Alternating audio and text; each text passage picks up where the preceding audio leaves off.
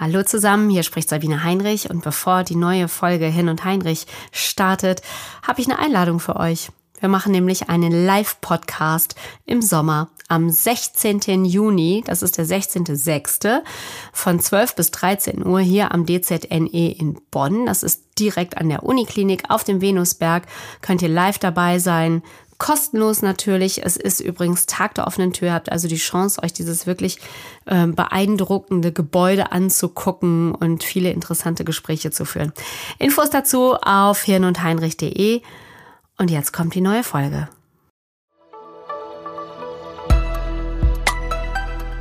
Hirn und Heinrich, der Wissenspodcast des DZNE.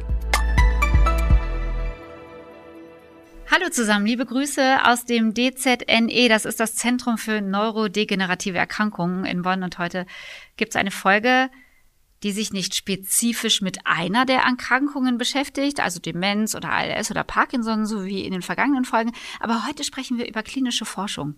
Denn was alle Erkrankungen eint, ist eben die Jagd nach der Lösung. Wie kommt es zu Demenz? Welche Therapie ist die beste? Vielleicht lässt sich ja irgendwann eine neurodegenerative Erkrankung heilen. Ja, ich weiß, weit, weit entfernt. Ja, und das ist das Faszinierende hier am DZNE. Hier arbeiten Wissenschaftlerinnen und Wissenschaftler aus 50 Ländern genau daran. Und Sie können vielleicht dafür sorgen, dass die Wissenschaft weiterkommt. Ganz so abwegig ist das alles nicht. Wir haben ja gerade in der Corona-Pandemie gesehen, wie schnell ein Impfstoff entwickelt, erprobt, zugelassen und dann auch letztlich verimpft wird.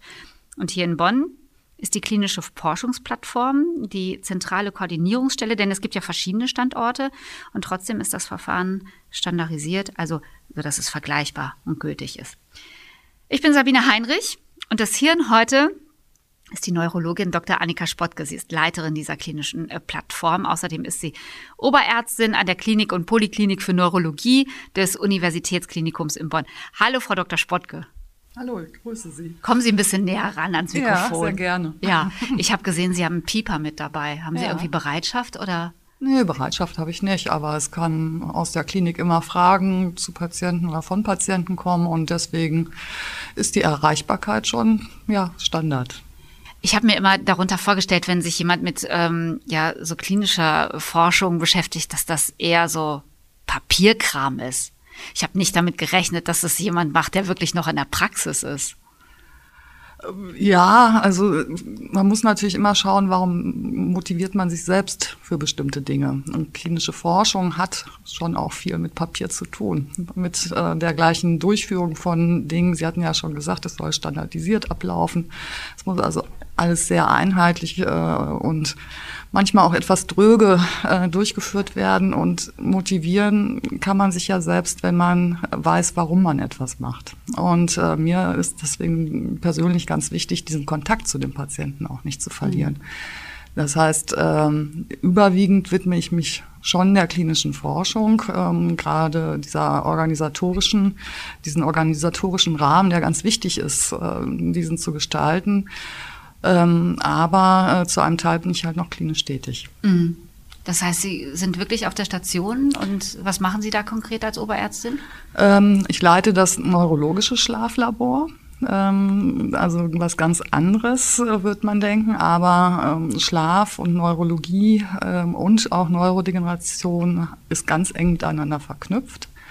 Das ist da meine eine Aufgabe und ich sehe ambulant Parkinson-Patienten. Mhm. Also ich habe äh, ganz meine, meine erste Ambulanz ähm, vor jetzt doch schon einigen Jahren, ähm, war bei, mit Parkinson-Patienten. Mhm. Und ähm, das äh, hat mich wirklich doch fasziniert, dass das damals wenigstens eine der wenigen Erkrankungen war, ähm, bei dem man medikamentös über einen relativ langen Zeitraum eine gute Funktionalität und Lebensqualität äh, für die Patienten herstellen kann. Mhm. Wir haben, wir haben zwei Folgen dazu gemacht und da wird mir für immer in Erinnerung bleiben, wie äh, Professor Gasser gesagt hat, Parkinson, das hat das höchste therapeutische Potenzial. Und ich dachte, das habe ich hier von noch gar keinem gehört. Ja, das ist aber so. Ja, ja, genau. Ja.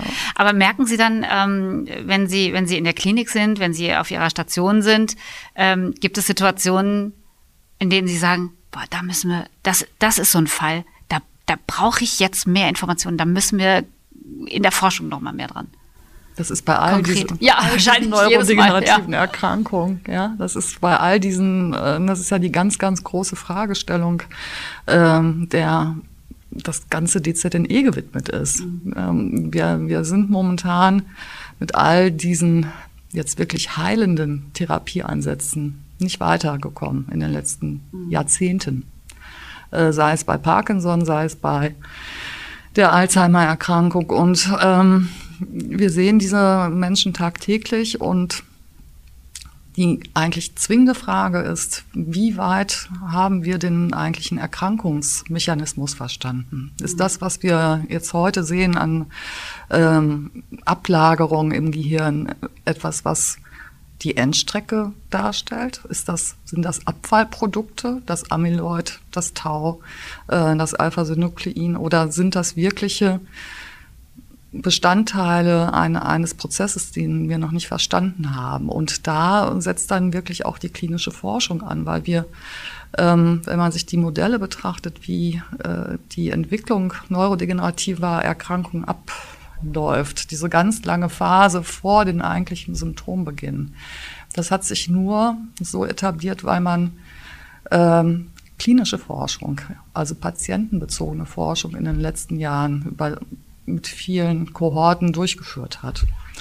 Ähm, ein Beispiel ist äh, die Dian-Kohorte-Studie, das ist eine internationale äh, Studie, wo man Alzheimer-Patienten beobachtet, die eine genetisch verursachte mhm. Alzheimer-Erkrankung haben. In ganz seltenen Fällen ist das ja ein ganz klar autosomal dominanter Erbgang. Das heißt, wenn meine Eltern, ein Elternteil das hat, habe ich zu 50 Prozent ähm, die Wahrscheinlichkeit, das auch zu bekommen. Aber bei Alzheimer ist es doch so, dass es sich manchmal 30 Jahre lange, lange, lange, lange, lange, lange Zeit vor dem ersten Symptom schon ergibt. Und dass sie zum Beispiel dieses Fenster gar nicht treffen. Habe ich das richtig verstanden? Ja, also genau das ist der Punkt, dass wir nicht wissen, wann starten diese Erkrankungen, womit starten die Erkrankungen, was ist eigentlich der ich sag mal, Urknall mhm. dieser Erkrankung ähm, und ist das, was wir dann hinterher bei klinisch, wo ich die klinischen Symptome sehe, ähm, was ich dann da im Gehirn bei einer pathologischen Untersuchung finde. Sind das Abfallprodukte oder ist das der eigentliche, äh, ist das der eigentliche Auslöser dieser Erkrankung? Das können wir nicht differenzieren. Aber wenn ich jetzt jemanden habe, wo ich weiß, der hat die Erkrankung mhm. oder wird die später bekommen, weil da eine autosomal dominante Erkrankung, ähm, eine Alzheimer-Erkrankung bekommen wird. Dann kann ich schauen, wie sieht es im Blut im, zum, und Liquor, also im Nervenwasser, in der Bildgebung äh, 40 Jahre vor der Erkrankung aus, 30 Jahre vor mhm. der Erkrankung, 20. Und ich kann immer schauen, was verändert sich? Sind jetzt irgendwelche entzündlichen Prozesse, die man nachweisen kann im Gehirn? Ist das das eigentlich, was wir therapieren müssten, so viel früher? Äh, und ja, vielleicht sind wir so spät in dem Ganzen, dass wir gar nicht mehr heilen können wenn wir nicht die Möglichkeit finden, diese Personen früher zu identifizieren. Und daran arbeitet die klinische Forschung. Ich wollte gerade mit Ihnen auch noch mal vielleicht einen Schritt zurückgehen. Was ist eine klinische Forschung? Das ist immer so schnell gesagt, klinische Forschung. Aber mir ist, glaube ich, gar nicht so genau klar, was das eigentlich direkt meint. Das ist auch nicht banal. Es gibt eine ähm, Definition der deutschen äh, Forschungsgemeinschaft, dass klinische Forschung äh, jede Forschung ist, die zur ja, Zweck hat, äh, heilen, also Methoden zu entwickeln zur Diagnostik, Therapie und so weiter und so fort. Oder auch die Pathomechanismen von Erkrankungen zu verstehen. Wenn man diese Definition anwenden würde, dann macht das ganze DZNE nur klinische Forschung. Das ist aber im Selbstverständnis, jetzt, wir haben ja unterschiedliche Forschungsbereiche, äh, spiegelt sich das nicht so ganz wider.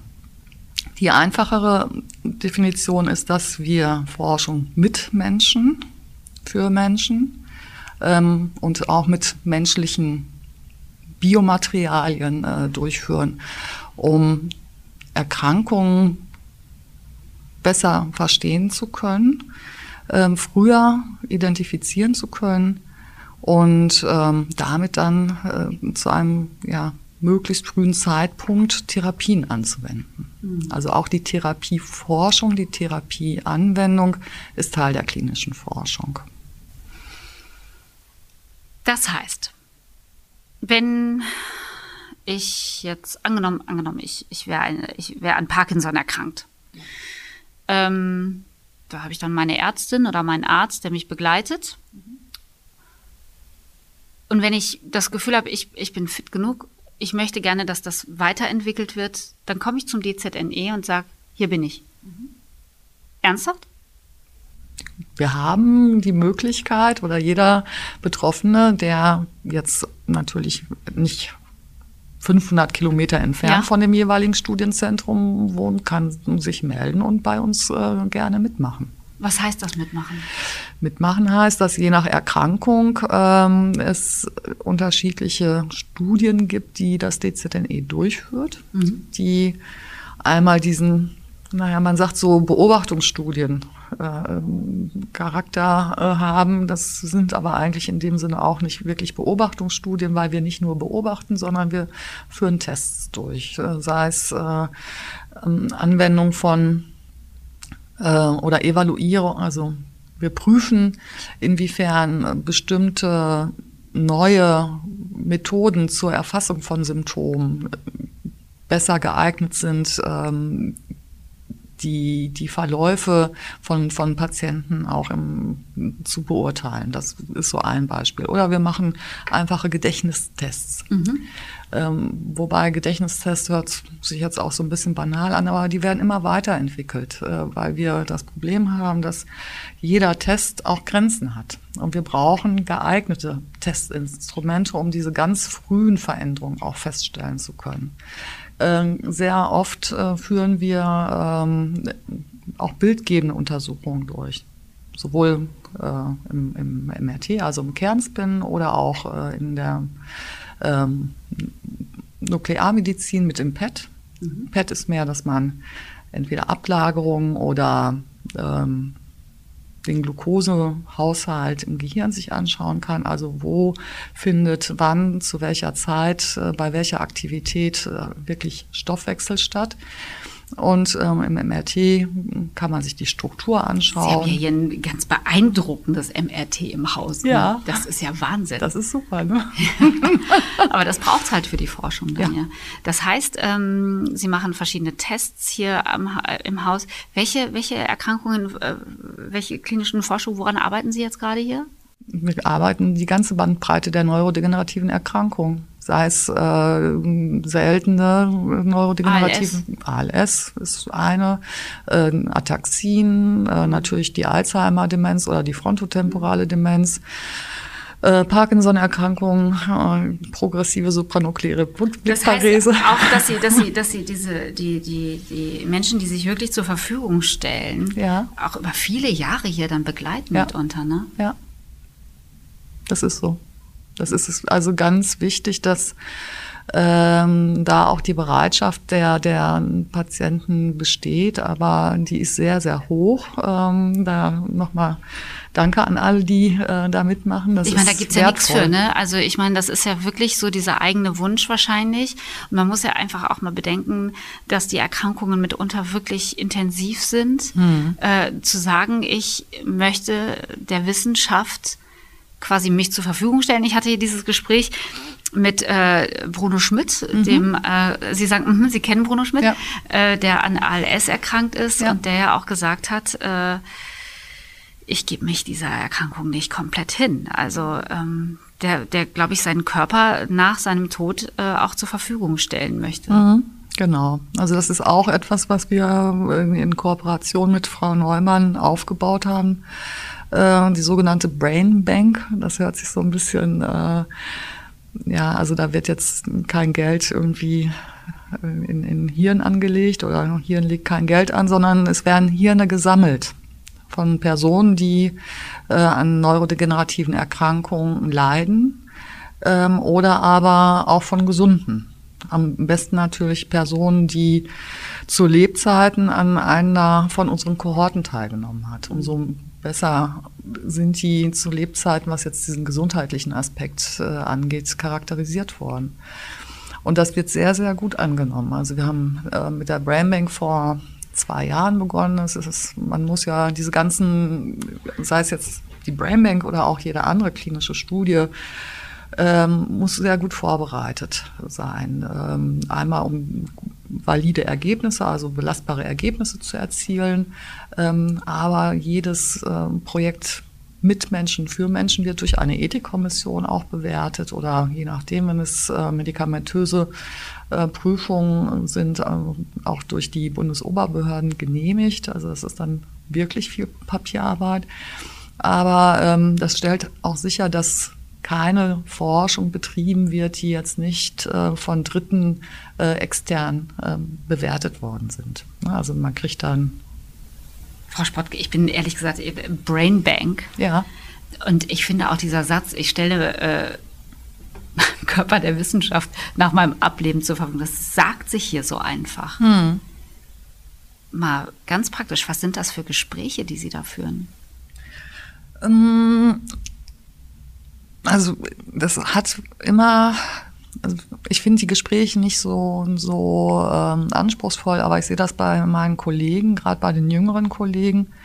Oder natürlich sind sie anspruchsvoll. Aber bei meinen jüngeren Kollegen merke ich auch, dass denen das schwerfällt. Jemanden zu fragen, ob er bereit ist, ähm, nach seinem Tod äh, das, das Gehirn zur Verfügung zu stellen. Und äh, im optimalen Falle ähm, oder wenn derjenige bereit ist, auch ein bisschen was vom Rückenmark oder kleinere Anteile ähm, von Geweben des Körpers, wo auch Nervenzellen zu finden sind, zum Beispiel im Darm. Ähm, je unverkrampfter man selber mit dem mhm. Thema umgeht. Ich weiß, das ist eine sinnvolle Sache. Sie sind Wissenschaftlerin, Sie, das ist, das, ich kann total verstehen. Ich bin ja Laie. Ja. ja. Ich merke, dass ich, dass, dass, dass das gerade ganz viel mit mir macht. Okay. Und ich gar nicht weiß, wie sieht denn so eine Brainbank aus dann? Mhm. Können Sie es uns erzählen? Ja. Die Gehirne werden entnommen mhm. nach dem Tod. Ähm, da gibt es auch wieder Standards, damit ähm, das Material ganz sorgfältig und äh, ähm, in gleicher Art und Weise dann aufgearbeitet wird. Aufarbeiten heißt beim Gehirn, dass man es haltbar machen muss. Mhm. Weil ähm, das Gehirn selber, wenn man, wenn das ganz frisch ist, ist das jetzt nicht so gut zu verarbeiten für wissenschaftliche Zwecke. Mhm. Ähm, man muss das ja schneiden in ganz dünne Schichten, damit man die einzelnen Zellen auch betrachten kann, die Veränderungen sich genau angucken kann. Ähm, das sind auch wichtige Informationen für, für die äh, Angehörigen gegebenenfalls, äh, die dann ähm, da Hinweise bekommen können, um welche Erkrankung hat es sich denn auch gehandelt, ist auch für die Überlebenden gegebenenfalls wichtig. Und dann werden diese Gehirne ähm, in der aufgearbeiteten Form entweder äh, fixiert, also mit einer bestimmten, nach einem bestimmten Vorgehen haltbar gemacht äh, oder eingefroren. Und wenn äh, Fragestellungen kommen, die nur mit menschlichen Hirngewebe beantwortet mhm. werden können. Ne? Wenn es zum Beispiel darum geht, ob bestimmte Antikörper an, an Strukturen ansetzen oder nicht. Das ist so ein Beispiel, was man im in der Zelle im Modell schon gezeigt hat und mhm. vielleicht auch ähm, im, im Tiermodell. Aber die eigentliche Frage ist ja, wirkt es denn, ist das etwas, was beim Menschen eine Therapie sein kann in der Zukunft? Dann brauchen wir menschliches Gewebe. Mhm. Wie wertvoll. Ja, absolut. Mhm. Das ist richtig wertvoll. Ja. ja. Haben Sie im Laufe Ihrer, Ihrer Zeit wo Sie schon hier sind und, und daran arbeiten, auch im Studium schon, schon so einen Erfolgsmoment mal gehabt? Dass Sie, dass Sie gemerkt haben, da, da hat sich wirklich ganz viel bewegt durch die klinischen Forschungen? Ja, also ob, es hat sich viel bewegt, gerade in der Neurologie. Ähm, das war früher ein Fach, wo man zum Beispiel in der Schlaganfallbehandlung, das hat jetzt nichts mit Neurodegeneration zu tun. Ähm, die Patienten mit einem Schlaganfall, die wurden früher ins Bett gelegt und entweder die konnten nach vier Wochen äh, wieder einigermaßen mobilisiert äh, dann äh, das Krankenhaus verlassen oder aber ähm, die hatten auch echt oft einen schlechteren Verlauf. Mhm. Ähm, oder auch in der MS-Therapie Parkinson. Da hat sich überall äh, viel, viel, viel getan in den, in den letzten Jahren, wo die Lebensqualität der, der Patienten, Angehörigen, das ist ja immer etwas, was nicht nur den Betroffenen äh, bei einer solchen chronischen Erkrankung äh, betrifft, sondern immer auch Angehörige und Familien, doch erheblich verbessert hat. Also da hat sich viel getan. Und das alles, was in der Anwendung ist äh, an Therapien, hat irgendwann mal eine klinische Prüfung hinter sich gebracht. Das ist klinische Forschung. Ganz wichtiger Baustein, ja. wenn nicht sogar der Baustein. Wir können nur zusammen. Ja. Also wir können, äh, wir können und wir wollen dieses Thema zusammen angehen, zusammen mit der Grundlagenforschung. Da mhm. kommen die Ansätze her, äh, welche Substanzen gegebenenfalls ähm, ja das ganze den, den ganzen Krankheitsverlauf, die Symptomatik positiv beeinflussen könnte. Und ähm, wir testen das dann. Mit wem zusammen? Das ist noch meine Frage. Also natürlich mit, mit den Menschen, ne, mit dem Erkrankten, äh, auch mit der Uniklinik. Ich meine, Sie sind ja, Sie sind eigentlich das beste Beispiel, ne, dass Sie ja, Uniklinik, ähm, das ist ein ganz wichtiger Kooperationspartner. Wir, das DZNE ist eine reine Forschungseinrichtung. Wir, wir behandeln die Patienten in dem Sinne, nicht in der Routineversorgung. Und ähm, natürlich, Sie hatten ja gefragt, wo kommen denn die Teilnehmer her? Äh, jeder kann sich melden, aber viele der gestellten Ärzte, die hier im DZNE arbeiten, auf der Clinical Trials Unit, also auf der Studieneinheit, ähm, haben auch als Schwerpunkt in der klinischen Versorgung ähm, die Versorgung von Patienten mit neurodegenerativen Erkrankungen und sprechen dort Patienten an, ob sie bereit sind, sich hier an der, an der weiteren Erforschung äh, dieser Erkrankung dann zu beteiligen. Das DZNE hat den Vorteil, dass das wirklich eine, eine langjährige, unabhängige ähm, Finanzierung für, zu diesen Zwecken hat. Mhm. Ja, stimmt. Und das, das ist, ein Faktor, und, ja. ja.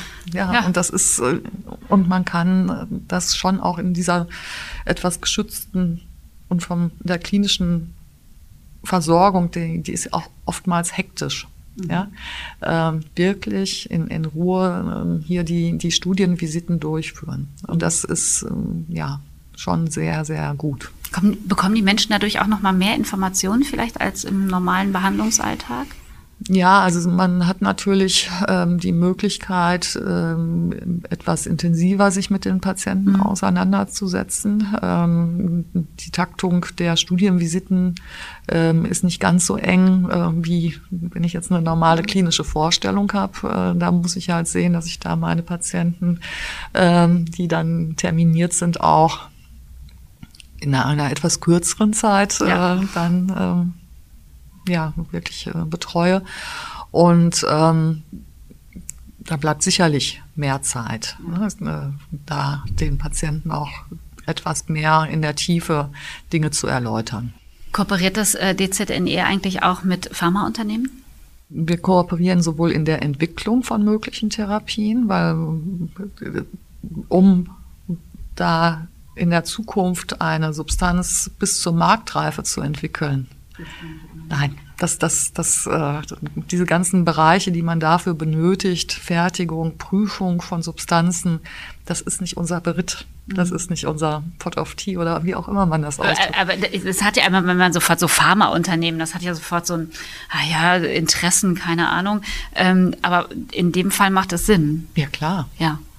Ja, also ich finde das jetzt nicht verwerflich, Nein. dass man auch, auch mit, mit Industrie zusammenarbeitet. Ja. Ne? Also äh, man muss natürlich immer schauen, äh, es dürften jetzt keine äh, reinen Interessen der Industrie durch das DZNE ähm, jetzt wahrgenommen werden, aber man sollte mit professionellen Partnern, so sehe ich das, zusammenarbeiten. Immer im Sinne der Wissenschaft. Ja, genau.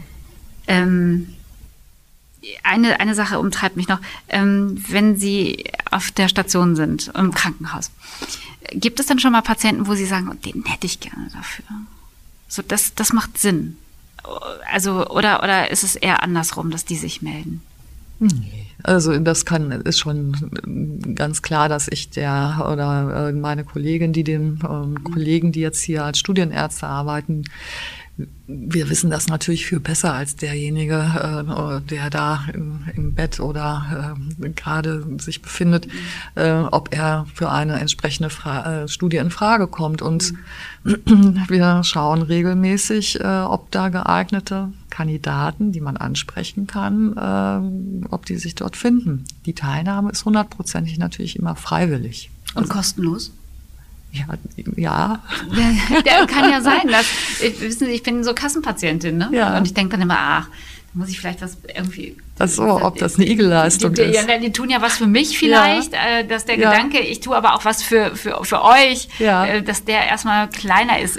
Ich weiß das nicht. Naja, wer ist ein interessantes Geschäftsmodell, haben wir aber nicht etabliert. Nein, es kostet nichts. Nein, nein, es kostet nichts und ähm, je nachdem, wo der je nach Studie, das kann man aber auch nicht so verallgemeinern, mhm. bekommen die eine kleine Aufwandsentschädigung, ähm, dass ja, wenigstens Anfahrt die Reisekosten ja. Anfahrt mhm. gedeckt sind. Ne? Also es sollten möglichst keine Kosten dann auch noch auf der Seite der äh, Patienten entstehen. Die haben bei chronischen Erkrankungen äh, sowieso schon eine erhebliche Belastung. Ja, ne?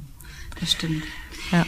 Äh, ich würde gerne mit Ihnen über noch einen anderen Bereich sprechen. Und zwar ist es ja so, ähm, dass es auch, ähm, Sie haben das schon erwähnt, eine ethische Begleitung gibt. Ja, genau. Welche Rolle spielt das?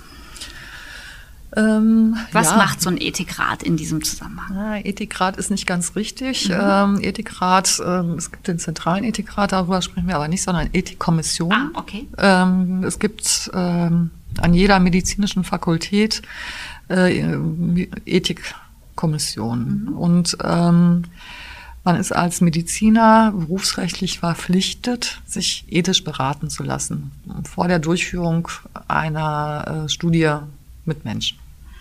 Was sind das für Fragen, die da gestellt werden oder die da aufgeworfen werden? Äh, man reicht alle Unterlagen ein. Also man hat ja gesagt, es ist immer viel Papier. Äh, also das heißt die Vorhabensbeschreibung, Studienprotokoll nennt man das meistens, eine Information für die Teilnehmer, die sogenannte Probanden- oder Patienteninformation und die Einwilligung. Und ähm, die Ethikkommission, ich bin zufällig auch schon seit einiger Zeit Mitglied. Äh, ah, die richtige Gesprächspartnerin. ähm, schaut sich an, ist das was, ähm, also erstmal ist das ethisch, das Vorhaben an sich vertretbar. Ähm, Sie mir das noch ein bisschen konkreter machen? Naja, also es sollte nichts Schädliches es sollte kein Risiko für den Patienten bestehen. Oder äh, die sogenannte Risiko-Nutzen-Abwägung. Man hat natürlich kein Mensch hat, kann in die Zukunft sehen. Ich kann nicht jedes Risiko hundertprozentig äh, ähm, voraussehen, aber die Wahrscheinlichkeiten äh, müssen dann halt äh, ins Verhältnis gesetzt werden, ob ein Nutzen besteht. Mhm.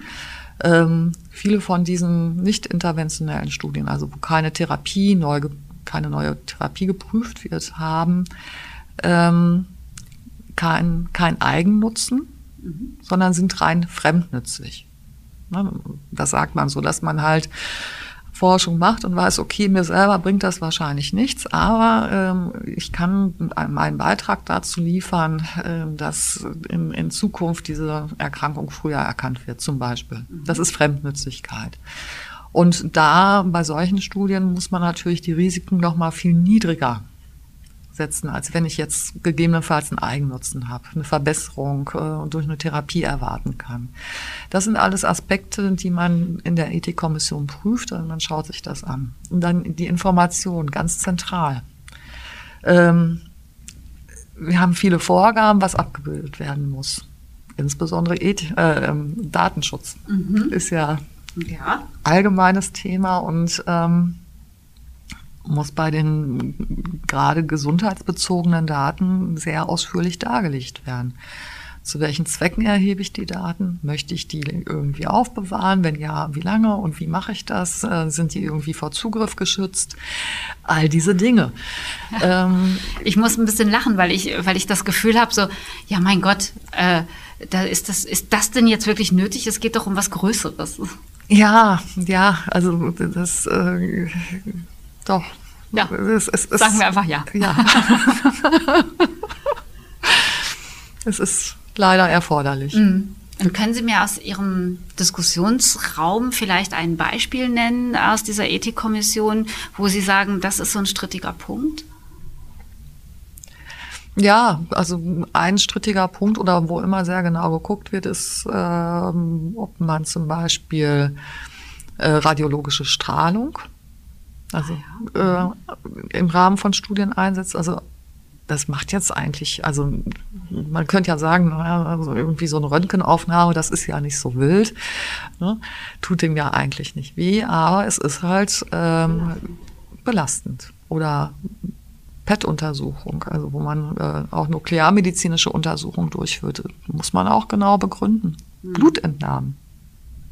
Die Menge des Blutes bei einer Blutentnahme. Ja, man darf nicht von sich auf andere schließen. Ne? Ich bin jetzt ein, ein gesunder Mensch Ja. und wenn wir aber über jemanden sprechen, der einfach erkrankt ist und eh schon belastet ist, Ja. natürlich von sich aus sagt, nee, ich möchte das, aber ähm, wer entscheidet das dann am Ende noch, ob es, ob es gut für ihn ist? Genau, die Einwilligungsfähigkeit. Ja. Oh ja, bei Menschen mit Demenzerkrankungen. Ganz, ja, ist ein, ein ganz wichtiger Punkt. Oder auch in der Notfallmedizin. Äh, wenn man Therapieverfahren anwenden möchte äh, bei Patienten, die jetzt, sage ich mal, äh, nicht dauerhaft äh, einwilligungsunfähig sind, wie jetzt zum Beispiel jemand mit einer schweren Demenz, sondern durch einen, einen Unfall kurzzeitig. Wer entscheidet dann? Oder wie wird entschieden, dass der dann auch ein bestimmtes Therapieverfahren bekommt, was wir aber ja prüfen müssen. Ne, Also das ist, ist nicht so ein, das sind alles diese Aspekte, die man in der Ethikkommission betrachtet. Ähm, auch ob ein hinreichender Versicherungsschutz äh, für die Patienten besteht äh, oder für die Studienteilnehmer, all diese Dinge. Also es geht im, um ganz kurz äh, Sicherheit, Angemessenheit und ähm, ethische Vertretbarkeit der Vorhaben. Inwiefern erweitert das Ihren ganz persönlichen Horizont? das ist schon immer spannend. Also manchmal sind da Fragestellungen dabei. Es sind ja mehrere Mitglieder innerhalb dieser Ethikkommission, die auch immer, äh, je nachdem wer Zeit hat äh, in den, für diese Sitzung, äh, wechselnd in wechselnder Besetzung. Und daraus ergeben sich einfach Denkanstöße. Also man setzt sich immer wieder mit, mit Themen in, in, aus einer anderen Perspektive auch äh, auseinander. Vor allen Dingen gesellschaftlich sehr relevant. Also finde ich, Ja. finde ich schon beeindruckend. Ja. Ähm, kommen wir mal nochmal zurück. Ähm, was ist im Moment aktuell in Ihrer Forschung so die Therapie, wo Sie sagen, die ist am vielversprechendsten? Da sind wir jetzt gerade echt richtig dran und weit vorne. Das ist sehr allgemein gefragt. Ja, gut. Ähm, also es ist schwierig mit Therapien momentan bei neurodegenerativen Erkrankungen. Äh, wirklich erfolgsversprechend sind die sogenannten äh, Small Molecules, äh, wo man also die auf der genetischen Ebene ähm, also das sind ganz, ganz kleine Eiweißteilchen, die sich äh, an das ähm, äh, Erbgut setzen und dadurch bei bestimmten Erkrankungen verhindern, dass schädliche Proteine produziert werden. Das ist eigentlich so einer der äh, innovativsten, interessantesten Ansätze, aber ähm, für diese, für das ganze große Patientengut, wo wir keine eindeutig genetische Erkrankung haben, halt nur sehr bedingt einsetzbar. Ne? Also das hat, muss man schon eine ganz klar genetisch verursachte Erkrankung haben. Und ansonsten ähm, ist meiner Meinung nach äh, alles, was uns mehr Informationen dazu bringt, ist das, was wir an Ablagerung sehen wirklich und wie in den Erkrankungsprozess eingebunden äh, zielführend. Mhm. Ich habe ja eingangs ähm, äh, erwähnt, wie schnell es mit dem Impfstoff in der Corona-Pandemie ging. Ja. Gucken Sie da ein bisschen neidisch hin? Ja, was soll ich sagen? ähm, es ist für ein bisschen einfacher in Anführungsstrichen gewesen, weil die äh, kannten ihren Feind. Mhm. Und wir sind momentan äh, immer noch in dieser Phase, dass der sich, dass der, dass ich glaube, dass wir eigentlich den richtigen Feind, dieses auslösende Moment, mhm. noch nicht entdeckt haben. Und ähm, das macht die Therapieentwicklung so schwierig. Das ist das eine. Und das andere ist, dass wir klinisch oft nicht sagen können, was ist jetzt bei dem genau, ähm, wenn ich den, wenn, wenn ich mir jetzt da einen Hirnschnitt machen könnte, mhm. was würde ich da sehen? Das kann ich klinisch nicht sagen. Ich kann jemanden haben, der klinisch wie eine Störung äh, mit einer, also es gibt bestimmte Demenzen, wo man nicht nur das Gedächtnis verliert, sondern auch die Sprache. Mhm. Und der kann einmal in diesem Gehirnschnitt Ablagerungen haben, die ich bei der Alzheimer-Demenz finde. Der kann aber auch Ablagerungen haben, die ich bei anderen neurodegenerativen Erkrankungen finde. Und wenn ich jetzt eine Therapie entwickle, ohne zu wissen, welche Ablagerung ja. habe ich denn jetzt, dann kann ich, wenn ich wirklich heilend äh, vorgehen möchte, äh, habe ich schon mal einen 50 Prozent äh, Patienten dabei, bei denen wird es nicht wirken. Wenn ich gegen aber für die anderen 50 Prozent schon. Ja, aber ich muss ja immer nachweisen, dass meine Therapie effektiv ist. Und wenn ich äh, und wenn ich wenn ich eine Therapie äh, nachweisen möchte, dass die effektiv ist, es ist sehr schlecht, wenn 50 Prozent von vornherein keinen keinen Benefit haben werden. Ja, okay. das ist die Schwierigkeit. Was ist Ihr persönliches Forschungsziel? Mein persönliches Forschungsziel ist, dass wir hoffentlich in, sagen wir mal, fünf bis zehn Jahren. Klingt für mich, egal was jetzt kommt, ganz schön kurzfristig. Ja, ist es. okay. Wenigstens mehr darüber wissen, was ist der eigentliche Ausgangspunkt dieser Erkrankung. In Therapie bin ich noch gar nicht in fünf bis zehn Jahren. Herzlichen Dank. Klinische Forschungen sind unverzichtbar, um Krankheiten besser behandeln zu können. Und nur so können auch Risikofaktoren und frühe Anzeichen Erkrankungen identifiziert, neue Medikamente entwickelt werden, auch wenn wir gerade gehört haben, da sind wir doch gar nicht. Ich möchte mich ganz herzlich bedanken bei Dr. Annika Spottke. Herzlichen Dank.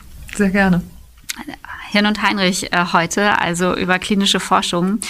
Und äh, wenn Sie dazu weitere Informationen haben wollen, wenn Sie sagen, das ist für mich interessant, das ist für uns interessant, dann können Sie sich natürlich hier melden über die Homepage äh, vom DZNE, also dzne.de. Und ähm, natürlich freuen wir uns, wenn Sie weiter diesen Podcast abonnieren und wir uns das nächste Mal wieder hören. Herzlichen Dank, liebe Grüße.